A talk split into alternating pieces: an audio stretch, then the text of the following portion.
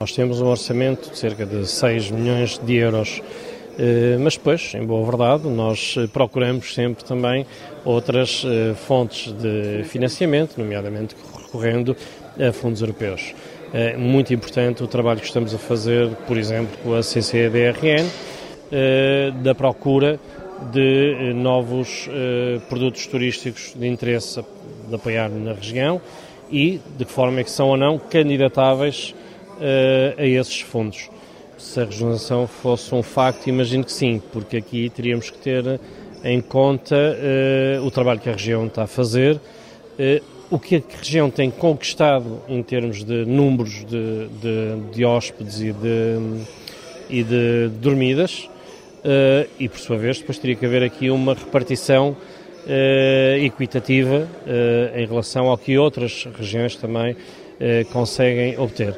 Aqui o que nós teríamos eh, de diferente era eventualmente uma maior autonomia administrativa e financeira para uh, utilizarmos os nossos, os nossos recursos para onde queremos e sermos nós a definir, por exemplo, em matéria de promoção externa, que ainda não é da competência da entidade regional, mas que irá ser uh, nesta fusão que estamos a tentar fazer com a ATP, mas que já é uma competência da Agência de Promoção Externa, sermos nós também a definir qual o nosso plano de promoção externa e não estar tão subordinado ao que nos imponham, mas eh, defendendo também sempre uma articulação eh, com o país e com as regiões. Uma gestão mais criteriosa das verbas que são geradas pela região provavelmente seria uma vantagem. Sim, quer seja no turismo, quer seja em qualquer outra área.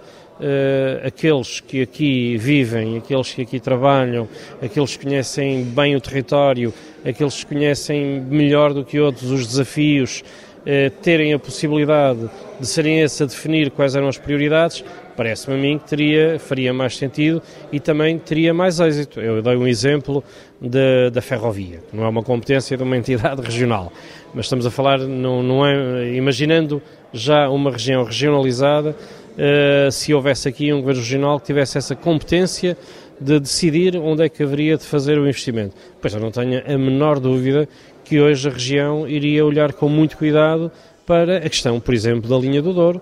Nessa perspectiva, o que é que uh, a entidade que dirige pode fazer uh, no sentido de uh, tentar fazer perceber da importância da linha, da sua revitalização e da importância que ela tem para toda a região? Bom, a entidade, em primeiro lugar, está a dialogar e tentar na, na linha da frente deste diálogo com os nossos parceiros espanhóis, porque achamos que esta linha não pode ser apenas um ramal e achamos que ela, o destino não seria, não seria bom se ela fosse vista apenas como um ramal que terminasse em Barca d'Alva.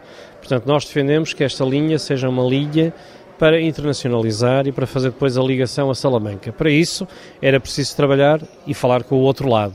O outro lado quer fazê-la e quer trabalhar. E neste momento já estamos um conjunto de reuniões que inicialmente eram apenas entre as duas entidades regionais e agora já são ao nível do Governo da Junta da, da Castelo-Leão e do nosso lado também da Comissão de Coordenação da Região Norte. Portanto, por aí nós temos estado a sensibilizar aqueles que poderão ser os nossos parceiros, por exemplo, para uma candidatura eh, a um apoio europeu para a execução deste projeto. Por outro lado, estamos ao lado de todos aqueles que no terreno têm estado a levantar esta questão, desde a Liga dos Amigos do Douro, eh, através do Dr. António Filipe, quer seja a Cimedouro, os municípios, eh, a entidade regional participou ativamente na petição que foi entregue na Assembleia da República. Eh, nós estamos na linha da frente deste combate com a certeza absoluta que este é o momento. Nós estamos a viver um momento muito bom em termos de turismo, estamos também a viver um momento bom em termos de relação entre, entre instituições e já andamos há demasiados anos a olhar para esta questão e a adiar constantemente. Portanto, este é o momento de nós aproveitarmos também este boom de turismo que poderia ajudar também a sustentar esta linha.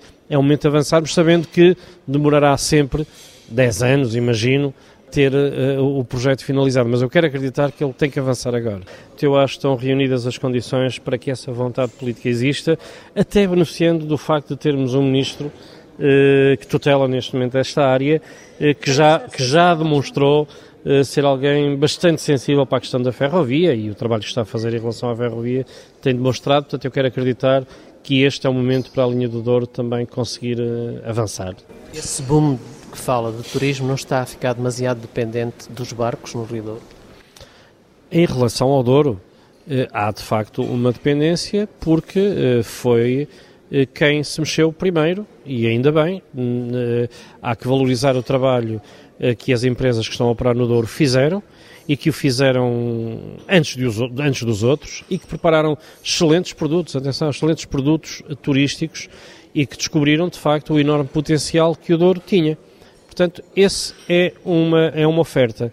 Agora, é necessário trabalhar noutras ofertas, é necessário fazer aquilo que eu digo, permitir que o turista possa mergulhar na região, no território, possa percorrer eh, pelas margens, possa percorrer pela ferrovia, eh, possa querer sair num ponto e entrar no dia a seguir para fazer outro ponto, possa, por exemplo, imaginem o que é, nós temos a vantagem de dizer a um turista que entra aqui na cidade do Porto que ao percorrer esta linha cruza-se com vários patrimónios mundiais da humanidade. E se a quiser fazer por Espanha, eh, este número dobra ou triplica, porque do lado do Duero eh, há, não sei se são sete ou oito também, eh, locais patrimónios mundiais da humanidade.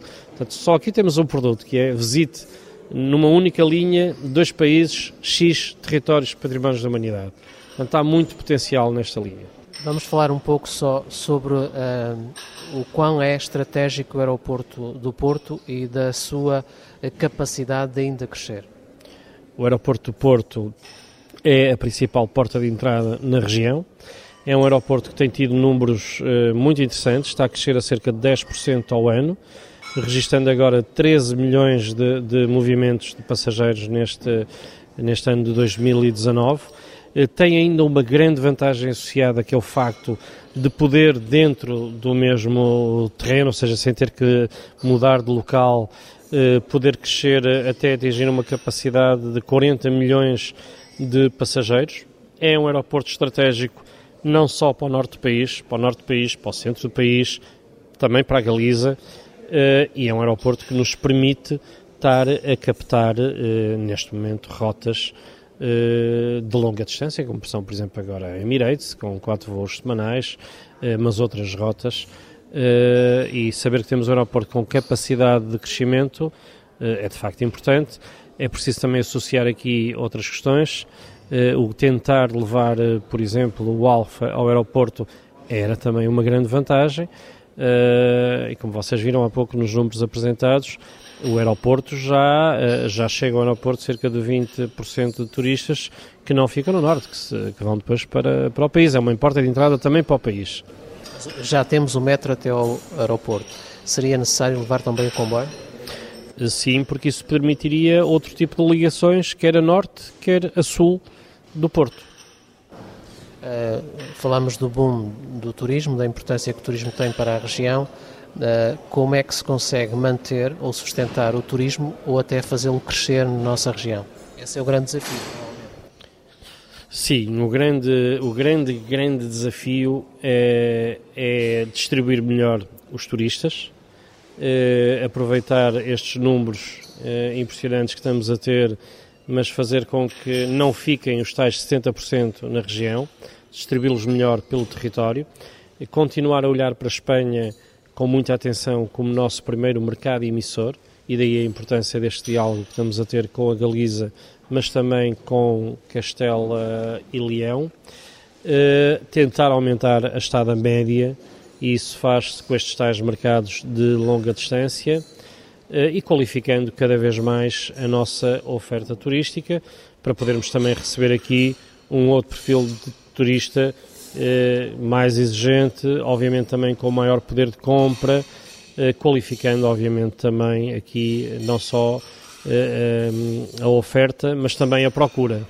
O Porto, neste momento, passou o número, passou para segundo lugar no número de dormidas da região.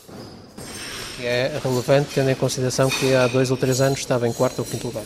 Eh, sim, tendo atenção que estava em quarto lugar há pouco tempo, tinha passado para terceira posição e o Porto Norte passou hoje para a segunda posição.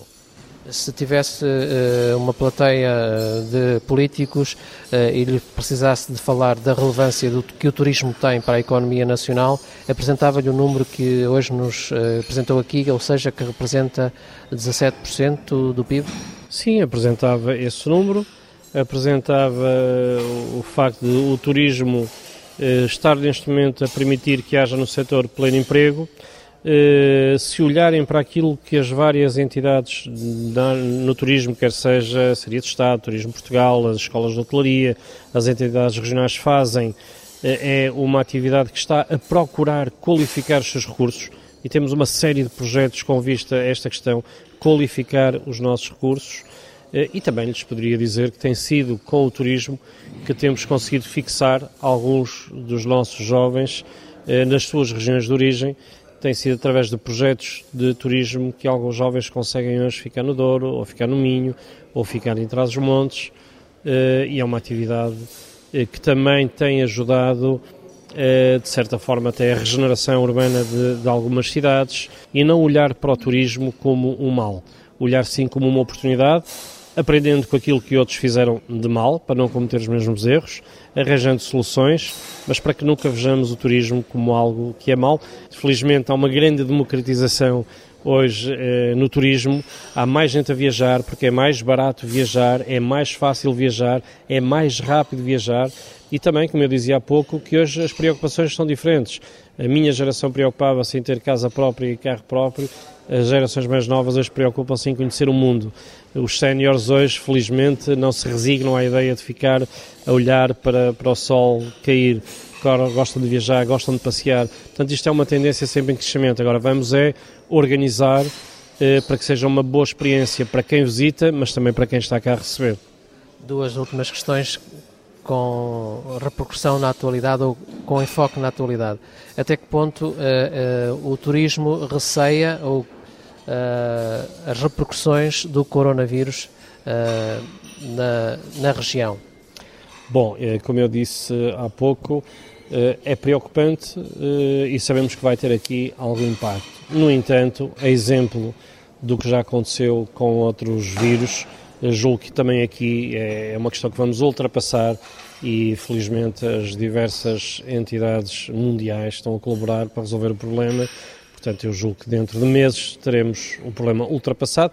Preocupava-se se de facto não fosse resolvido, porque vem de um destino que nos importa, a Ásia, Pacífico, mas julgo que vai ser resolvido. A última pergunta tem a ver com uh, as repercussões que o Orçamento de Estado possa vir a ter ao nível uh, do turismo, ainda que de forma indireta. Uh, nomeadamente no que diz respeito, por exemplo, aos vistos gold, terminarem com os vistos gold uh, nas duas grandes regiões, Lisboa e Porto, ainda que de forma indireta, isso pode afetar os turistas ou não vê aí nenhum entrave?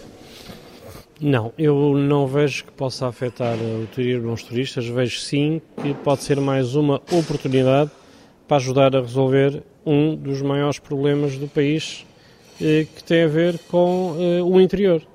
E acho que esta é uma medida, sim, muito simpática eh, para conseguir captar investimento para o interior. Portanto, eu, se, se a pergunta, para uma pergunta curta uma resposta curta, eu concordo de facto com esta medida.